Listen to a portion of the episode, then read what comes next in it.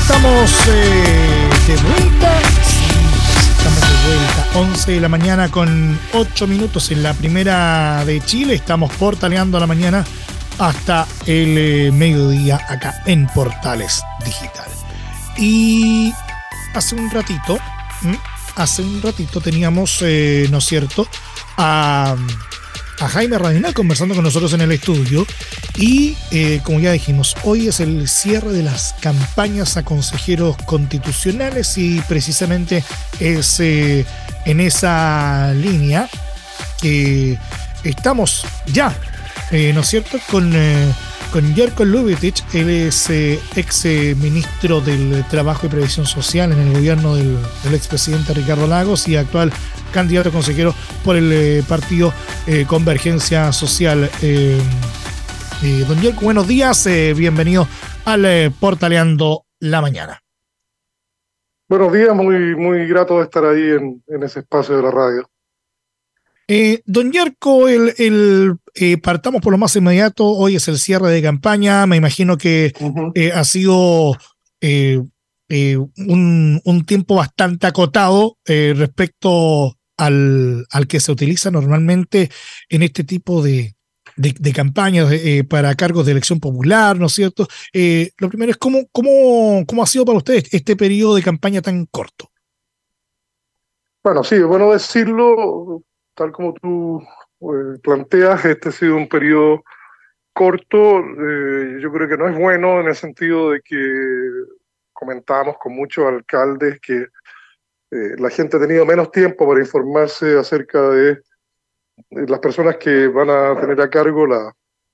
propuesta de una nueva constitución que de sus propios de elegir concejales o, o, alcaldes, digamos, que son importantes también, pero evidentemente esta otra es una decisión de, de una cierta magnitud y uno hubiera esperado un proceso con, con más tiempo para dar a conocer eh, las distintas propuestas que compiten por el apoyo ciudadano. Pero bueno,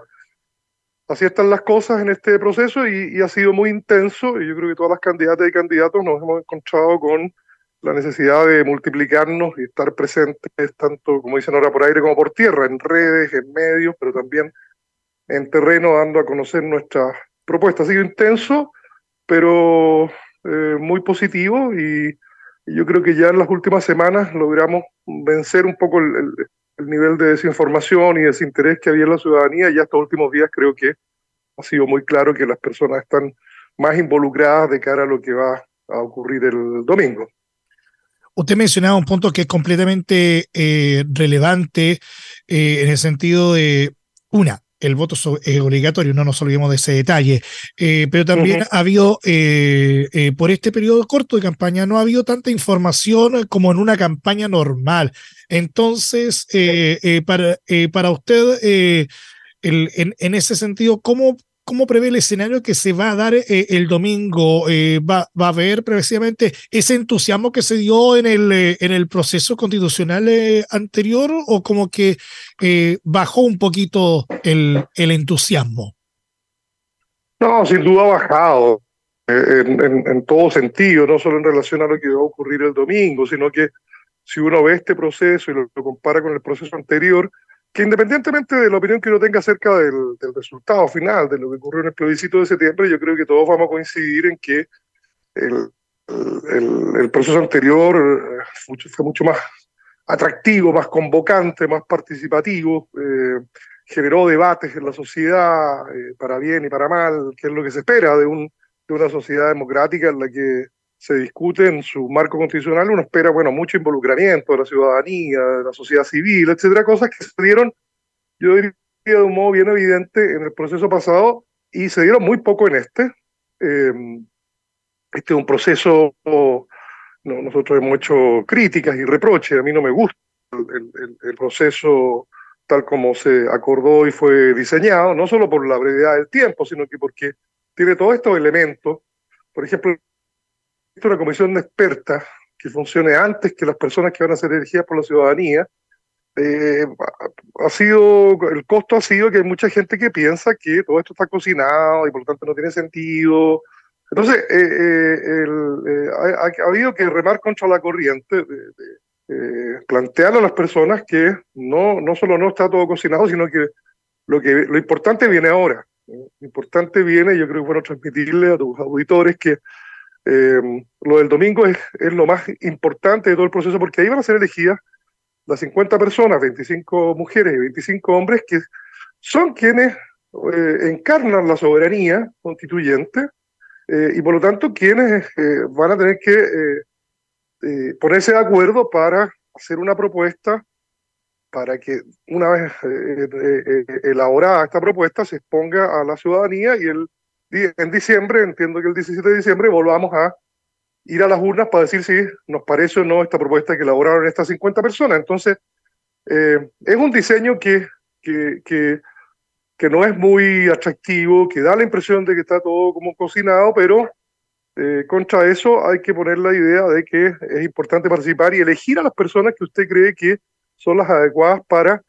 hacerle esta propuesta sobre lo que hace nuestro marco constitucional para el futuro próximo. Entonces, no está todo cocinado, está todo por decir y eso tiene que decirse a través de la ciudadanía en, en, el, próximo, el próximo domingo, donde yo espero que ojalá sea mucho más el número de personas que vote por convicción, informada y, siendo parte de una decisión de, de, la sociedad que la gente que vote simplemente porque es obligatorio. ¿no? Ese es mi, mi temor de, de, que aquí hay un cumplimiento estrictamente formal, estimulado por la sanción, pero no por la convicción de, y la información necesaria para ir a tomar decisiones que son muy importantes para el futuro de Chile. Don Yerko, el, usted fue ministro del, del Trabajo y Previsión Social eh, durante el, la administración del expresidente Ricardo Lagos. Eh, En ese sentido, eh, me imagino que usted tiene una, una opinión eh, respecto de las eh, recientes, eh, de la reciente ley aprobada de las 40 horas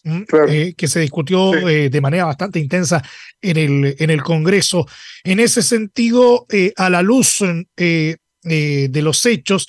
el, la primera pregunta que cae, que cae de cajón es eh, ¿qué debería hacer ahora el gobierno considerando que las, eh, las pymes eh, siempre son tal vez las más afectadas de cualquier modificación, por mínima que sea, en cuanto a los derechos de los trabajadores, por cierto? Claro, claro. Bueno, esto es un, es un tema permanente. Yo, quiero recordar a, nosotros tocó participar con el ministro Solari en, esa, en, la época en que antes de ese ministro yo fui subsecretario, el ministro Ricardo Solari, y estuvimos en el proyecto que significó la primera rebaja de jornada, no sé si te acuerdas, de 48 a 45 horas actuales, que fue la primera reducción en 75 años de, legislación laboral en Chile. Eh, fue muy importante, fue muy complejo, y también se eh, hicieron estas consideraciones eh, y por eso también se planteó en ese momento un, una cierta progresividad, un tránsito más pausado, era, era mucho más corto que ahora, naturalmente. Eh, pero al igual que ahora, hay que avanzar con convicción de que eh, efectivamente tenemos que marchar a una sociedad donde el, el, el, el, trabajo sea parte de nuestra vida, en el fondo que trabajemos para vivir y no vivamos para trabajar. y eso implica uno de los elemento importante es una reducción progresiva de la jornada como se plantea en este proyecto. Yo creo que por lo mismo, incluso hay gente que critica, bueno, son 40 horas, pero va a pasar un buen tiempo. Hay, todo un calendario de, de, progresividad en la norma y, y, vamos a estar, según recuerdo, dos o tres años antes de que esto se, eh, se ejecute en su totalidad. Y eso está pensado precisamente para que las empresas puedan, especialmente las de menor tamaño, puedan ir acomodándose paulatinamente y que esto no implique una, un, un, aumento brusco de, su, de sus costos y, las complejidades, y las complejidades de la gestión. Entonces está, está pensado eh, precisamente para su aplicación pausada para que eh, haya este, este acomodo progresivo de las empresas, eh, que yo creo que en definitiva no van a tener inconvenientes en, en que esto ocurra. Cuando nosotros hicimos la primera rebaja también, hubo una cierta eh, campaña desde la derecha y de las empresas de, de, que esto iba a significar la catombe, la catástrofe, bueno, no fue así, y creo que en esta ocasión tampoco va a hacerlo porque es un proyecto muy, muy razonable y que además encierra una, una, una otra característica que es que y que es bastante inédita en el país, digamos, como aplicación general, que es esta posibilidad de que las partes convengan una distribución de esta jornada, que es más reducida, pero una distribución de esa jornada que no sea rígida. ¿no? Eh, hoy día, tú sabes, en Chile todos tenemos una jornada es de lunes a viernes o de lunes a sábado, pues, 45 eh, horas distribuidas de esa manera. Bueno, aquí se plantea la posibilidad de que esas 40 horas y eventualmente algunas más, hasta 45, sean pactadas eh, de tal manera que sin trabajar más la gente, las empresas puedan trabajar distinto. Eh, es decir, puedan distribuir esa jornada de acuerdo a las necesidades productivas y eso yo creo que es, un tremendo aporte a, eh, a, subir los niveles de productividad de las, de las empresas. E incluso, en acuerdo con la organización sindical, como, como debe ser, como corresponde, eh, se pueden plantear formas de organización de la jornada aún más ambiciosas, en el contexto de que igual de que nadie trabaja más horas, sino que todos menos. Eh, efectivas de las empresas, que son distintas unas de otras, y esto les permitirá acomodar la distribución de, los, de, las personas de, un modo más eh, ecualizado, digamos, con, las necesidades productivas de cada empresa. Y eso yo creo que es una cuestión eh, muy relevante para todas las empresas, y particularmente para las empresas por tamaño, Así es que yo creo que en el saldo esto va a ser eh, muy, muy positivo, tanto para trabajadores y trabajadoras como para los, para los propios empleadores. Ahora, hay, hay aspectos, digamos, que eh, al menos culturalmente hablando, no sé si como país eh, esté como tan asumido. Por ejemplo, se planteó durante la pandemia la necesidad o, o, que sería lo ideal el, el implementar lo que es el teletrabajo, pero eh, hay, hay muchos vacíos ahí de por medio eh, en el sentido de cómo se puede de alguna manera, eh, no sé, como, fiscalizar, por ejemplo, que efectivamente el, el, el, trabajo para el cual uno es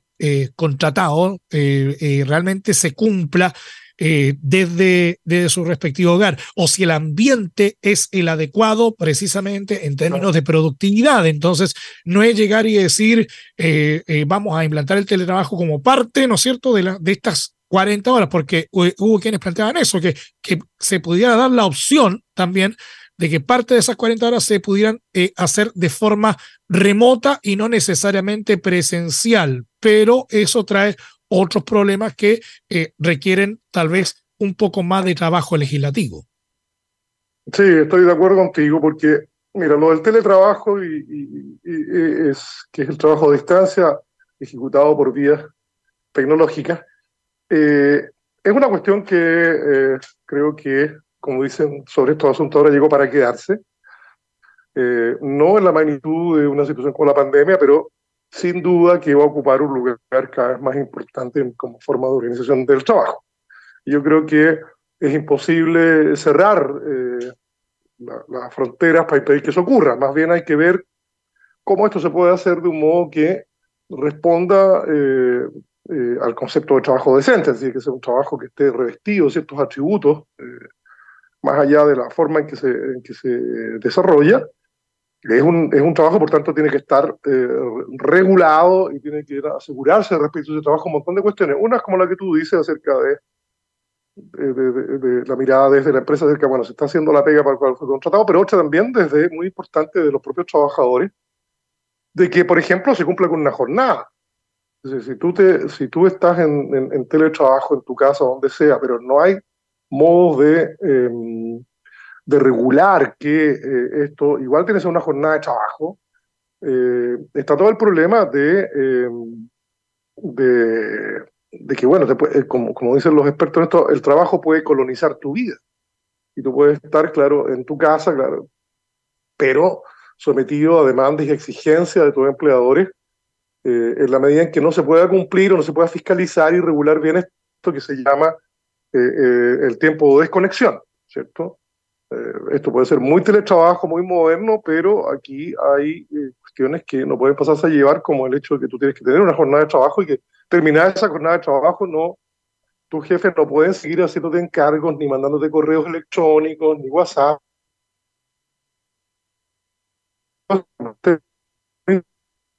Pero eh, la, se confunden los planos de, tus obligaciones laborales y eso evidentemente es una, una situación que, que, no se desea. Entonces, creo que hay que avanzar mucho en, en elementos tecnológicos también que permitan asegurar que haya trabajo que es muy importante, que puede ser un gran aporte eh, en, la productividad de las empresas y del país, se desenvuelva dentro de un marco que, eh, de respeto a los derechos de las y los trabajadores, de la manera que sea una, una forma de trabajo decente, no obstante la particularidad con la que se desempeña, eh, sea también una forma de trabajo decente que tenga atributos y, valores que tienen que respetarse. Ahora bien, el, eh, el, tema del sueldo mínimo es otro de, de los desafíos que, que siempre, eh, una vez al año, eh, el, sale, ¿no es cierto?, a, la, a la discusión pública. Pero en esta oportunidad ha tenido el condimento de que ha habido de por medio una promesa de campaña por parte del presidente Boric eh, que llegar, ¿no es cierto?, al sueldo mínimo de 500 mil pesos. Pero el, el, el, problema, así como lo veo, eh, es que eh, en, algún momento incluso se discutió del llamado sueldo ético, pero con todo el, encarecimiento del costo de la vida, eh, estos 500 mil pesos pareciera ser que al poco andar se van a quedar cortos. Entonces, cómo enfrentamos este fenómeno, ¿no es cierto?, del alza del costo de la vida, pero también eh, el legítimo derecho de los trabajadores a recibir eh, una remuneración eh, digna acorde al trabajo que realizan. Sí, claro, mira, esto es, desgraciadamente se ha convertido en los últimos años en, un, una cuestión que genera tensiones y debates. Cuando, mira, en, rigor el salario mínimo, conceptualmente, es un piso salarial donde eh, respecto al cual los países esperan que en general la gente no gane ese piso, sino que sea eh, eh, una, obligación de que nadie pueda ganar menos, menos que, esa, que esa cantidad, pero que todos aspiramos a que, como fue no hace muchos años en Chile todavía, un, un, pequeño porcentaje de la población laboralmente activa la que gane el salario mínimo. El salario mínimo no, estaba originalmente encaminado a que ciertos segmentos de trabajadores por sus particularidades, que no podían asegurar el salario de mejor manera, bueno, se les ponía un, písimo, un piso mínimo, pero en general eh, la realidad y la expectativa era que todos estuviéramos eh, por sobre ese, ese, salario mínimo. Bueno, en los últimos años lo que ha ocurrido es que más bien aumentan el número de trabajadores por los cuales este piso mínimo es esencial, pues, porque si tú miras las estadísticas sobre eh, ingresos familiares efectivos autónomos, es decir, que están originados trabajo, tenemos que efectivamente un 50% de las personas que trabajan ganan en términos líquidos eh, no más de 500 mil pesos. Entonces, eh, estamos en una realidad bien compleja que es que el, salario mínimo ha cobrado la importancia de ser un piso ya para grandes volúmenes de trabajadores. Y por lo tanto, eso le da eh, más, más relevancia a, a, su determinación. Y eso hace más importante que el presidente Boric efectivamente la perspectiva de cumplir esta promesa de campaña y acercar, apurar el horizonte de posibilidades para lograr este piso mínimo de 500 mil pesos. Pero, pero por ahí no va la solución. Eh, eh, eh, tenemos que volver a hacer que el salario mínimo sea un piso para que, asegurar que segmentos más vulnerables, trabajadores no ganen menos que eso, pero lograr que la mayoría esté bastante sobre ese promedio. Y a, mi juicio, un elemento central allí es que esto no se debata con los gobiernos, sino que se debata en las empresas, que eh, las empresas se discute y se converse acerca de, bueno, cómo ha ido y, por lo tanto cuánto corresponde los trabajadores de, la riqueza que se genera, que se les distribuya por la vía de los, de los salarios, de los, de los sueldos y de, todos esos ingresos. Y eso se llama negociación colectiva. eso es el modo a través del cual en los países trabajadores y empleadores se ponen de acuerdo en eh, la distribución de las utilidades que generan eh, el, trabajo de, ambas partes.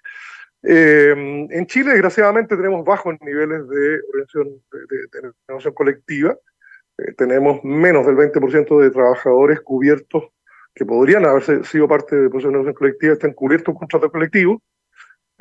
y eso yo creo que se explica fundamentalmente por el hecho de que tenemos negociaciones colectivas que están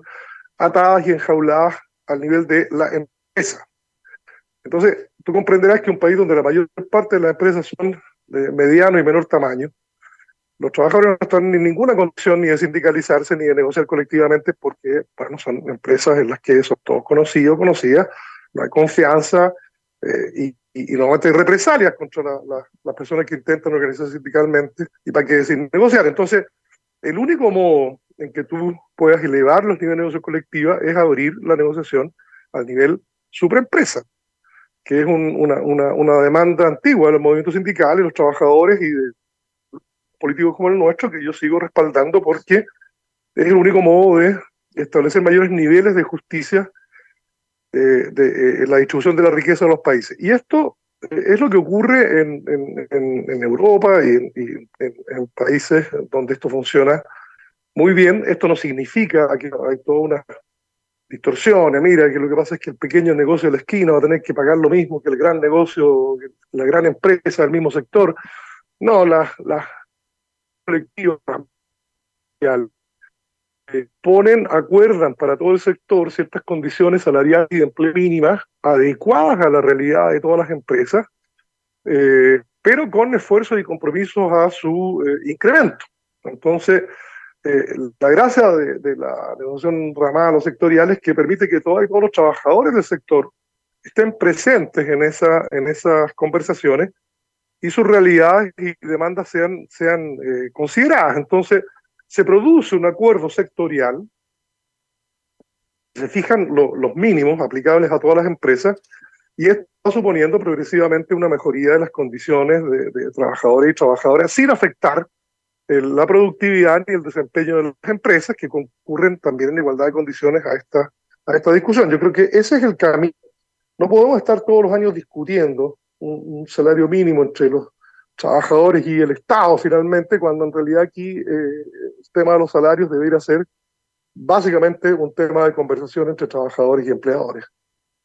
Estamos conversando con eh, Jerko Ljubetich, ex eh, ministro del Trabajo del presidente Ricardo Lagos y actualmente candidato eh, a consejero constitucional por eh, el, el, Pacto Unidad para Chile.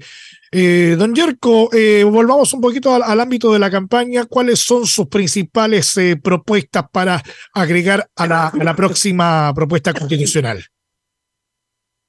Ah, bueno, una muy apretada y rápida síntesis. Eh, hay, cuatro ejes que nos interesan mucho. Uno, eh, y es que es clave, nuestra comprensión del Estado social de derecho es que tenemos que tener un Estado que eh, se obligue por la Constitución a garantizar los, los chilenos. Esto es, para hacerlo sencillo, crear un Estado subsidiario como el actual, donde finalmente la salud, la educación, la vivienda, la seguridad que tenemos tiene que ver con la cantidad de plata que tenemos. Tú tienes buena educación, buena salud si tienes plata y si no, no la tienes. A un Estado en el que eh, la Constitución obligue eh, a que los gobiernos vayan asegurando progresivamente este, este derecho para todas y todos sin, sin discriminación alguna, ni, ni, mucho menos por los ingresos que tienes, dónde vives o qué sé yo. Lo segundo es una mejor democracia, aquí tenemos un problema y tiene que ver quizás con lo que pensábamos al principio, más allá de las características complejas de este proceso, hace rato que se aprecia una creciente lejanía entre la ciudadanía y la política y el sistema político. Entonces yo creo que tenemos la oportunidad de ponernos de acuerdo en mejoramos el sistema, lo hacemos más, más participativo, más profundo, que las personas sientan que la democracia no solo es el sistema más justo, sino que más les sirve, que soluciona problemas y, y en el que efectivamente pueden participar más allá de eh, ir a votar cada, obligadamente cada cuatro años, sino que haya sistemas de iniciativas populares de norma, consultas a la ciudadanía en algunas materias, en algunos niveles. Es decir, yo creo que ahí hay que echar a volar la imaginación para ver cómo acercamos la, la, la política a la ciudadanía. Una tercera cuestión tiene que ver con los derechos humanos. Para nosotros los derechos humanos son una cuestión central, tienen que estar muy bien incorporados en, en, la nueva constitución, sobre todo en aquellas cuestiones que nos permitan ir superando la, la, discriminación. Aquí tenemos un país muy, muy desigual y muy injusto. Eh, este es un país donde tenemos que avanzar la paridad, eh, en, el reconocimiento de los pueblos indígenas, en, en, eliminar todas las formas de discriminación por género, por orientación, por, por, por, decisiones que tú tomas sobre tu proyecto de vida que son autónomas y que en la medida en que no afectan los derechos de nadie deberán tener pleno reconocimiento y legitimidad. Entonces nos importa mucho una, una constitución que por la vía de los derechos humanos asegure una igualdad sustantiva de todas y de todos. Y por último, una constitución ecológica. ¿no? Ya, esto no, es un problema que vaya a venir, sino que un problema que ya estamos. El cambio climático, la crisis hídrica. Hay 8 millones de personas en Chile que están sometidas a alguna forma de restricción en el acceso al agua potable. Entonces tenemos que meternos a ver cómo un Estado tiene atribuciones, facultades, organismos que le permitan asegurar cosas como el desarrollo sustentable. No podemos seguir en la perspectiva de enriquecernos, como, ni siquiera como país, sino que, algunos pocos se enriquezcan a costa de recursos naturales que tienen que estar disponibles para no solo para nosotros, sino que para los que vienen. Cuestiones como el agua, son, son cosas en las que la Constitución debiera establecer claramente eh, su carácter de derecho humano y por lo tanto la prioridad eh, y la obligación de los estados a asegurar que las personas y las comunidades tienen, antes que cualquier otro uso, ellos el acceso a una cuestión que tiene que ver nada más y nada menos que con la sobrevivencia. Y en esa misma línea, una constitución eh, del siglo XX, el problema de la constitución del 80, de Pinochet, no solo que fue fraudulenta en su origen y que está llena de contenidos que no compartimos, sino que además una constitución pensada el siglo XX. Este, y, nosotros necesitamos una constitución para el futuro. Todo esto conversábamos sobre la tecnología, el impacto en el trabajo, la inteligencia artificial, son cuestiones que son muy, positivas en algunos ámbitos, pero nuestras pueden comprometer nuestros derechos y la Constitución tiene que tener una mirada sobre esto eh, sin, sin alguna. Entonces, esos son los tópicos y los principales de lo que nosotros proponemos en nuestra campaña. Ahora bien, eh, siempre las, eh, las comparaciones van a ser eh, odiosas, pero eh, un par de, de, cosas relacionadas con lo que fue el, el proceso anterior. la primera, la propuesta constitucional debe ser maximalista o minimalista. Y la otra, ¿qué rescataría de la propuesta que realizó la disuelta convención? Bueno, lo primero, yo más que ponerle adjetivos, creo que esta va a ser una constitución que va a tener, debe tener lo justo y necesario. Es decir, probablemente sea una constitución dada las características del proceso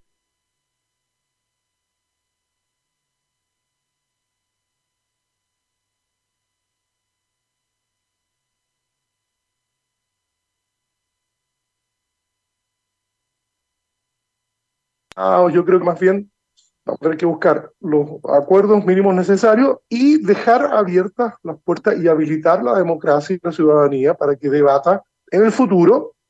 eh, sobre eh, asuntos que no se hayan resuelto completamente en la Constitución. Yo creo que eso es importante, una Constitución que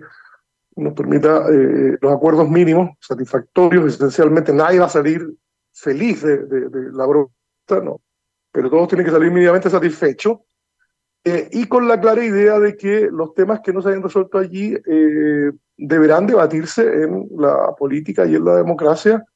eh, y, y, no podrán ser vedados. Yo creo que eso es importante, que esta constitución habilite el debate, el debate posterior de manera que la ciudadanía pueda encarar esos debates y tomar decisiones progresivamente en, la perspectiva de que, la, de la, que lo, que las mayorías vayan, vayan resolviendo. Y el que hay cosas que, que muy rescatables, muy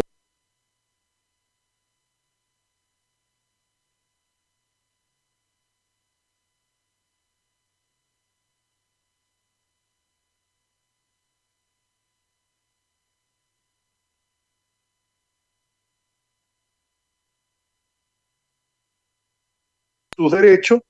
probablemente no con la extensión, intensidad y magnitud que estaban reconocidos en, el proceso anterior, pero sí un avance respecto a un tema en el que como sociedad estamos bastante al, mm, eh, y, eh, el interesante avance que hubo en el proyecto anterior y retomar todo lo que se pueda en materia de esto de lo que conversábamos sobre una constitución ecológica. Eh, eh, creo que allí eh, hubo avances bien interesantes acerca del rol del Estado, de la sociedad civil, de las comunidades, en asumir en conjunto y coordinadamente el desafío de la justicia intergeneracional, es decir, que dejemos un, un mundo, si no mejor, al menos no peor que el que recibimos a las generaciones que vienen más adelante. y eso yo creo que es, un, es una función eh, que involucra al Estado y a la sociedad civil eh, de un modo que en, en, la constitución, en el proyecto anterior se abordó muy razonablemente y creo que parte de eso es, algo que podemos proyectar en la actual discusión. Pero se verá también, yo creo que eh, así como están los insumos de la comisión experta, creo que va a ser interesante también echarle un vistazo a algunos de los debates que hubo en, en la convención anterior en los que pueda haber eventualmente un, nivel de acuerdo y, ver si eso es posible incorporarlo también en los nuevos, en los nuevos contenidos. Y por último, ya que estamos en la víspera de cierre de, campaña, estamos en las horas finales, eh, ¿algún mensaje que le quiera dejar eh, a la ciudadanía con miras a, la elección de, este domingo? Sí, yo me gustaría decir lo siguiente. Uno, que ojalá, como decíamos en la entrevista, ojalá las personas voten más que por obligación, por convicción. Es decir, eh, eh, quedan, quedan, queda un rato, quedan unos días, eh, infórmense, reflexionen, conversen con, con, la familia, con la comunidad, con los vecinos, vayan haciendo sus propias decisiones con, con la mayor información. Ahora, información no es solo saber quiénes son los candidatos, sino que también cuáles son sus propuestas. Y también es saber qué, eh, informar acerca de qué, quiénes están detrás de estas propuestas, detrás de, esta, de las listas, em, eh, en el sentido de que aquí hay quienes queremos cambios y transformaciones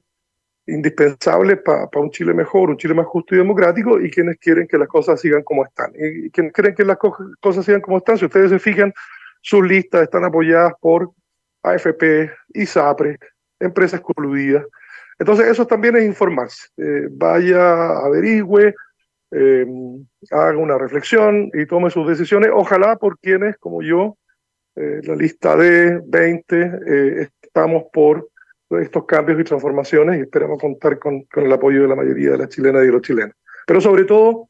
vote por convicción, por información, más que por obligación. Eso es bueno para Chile y es bueno para la democracia.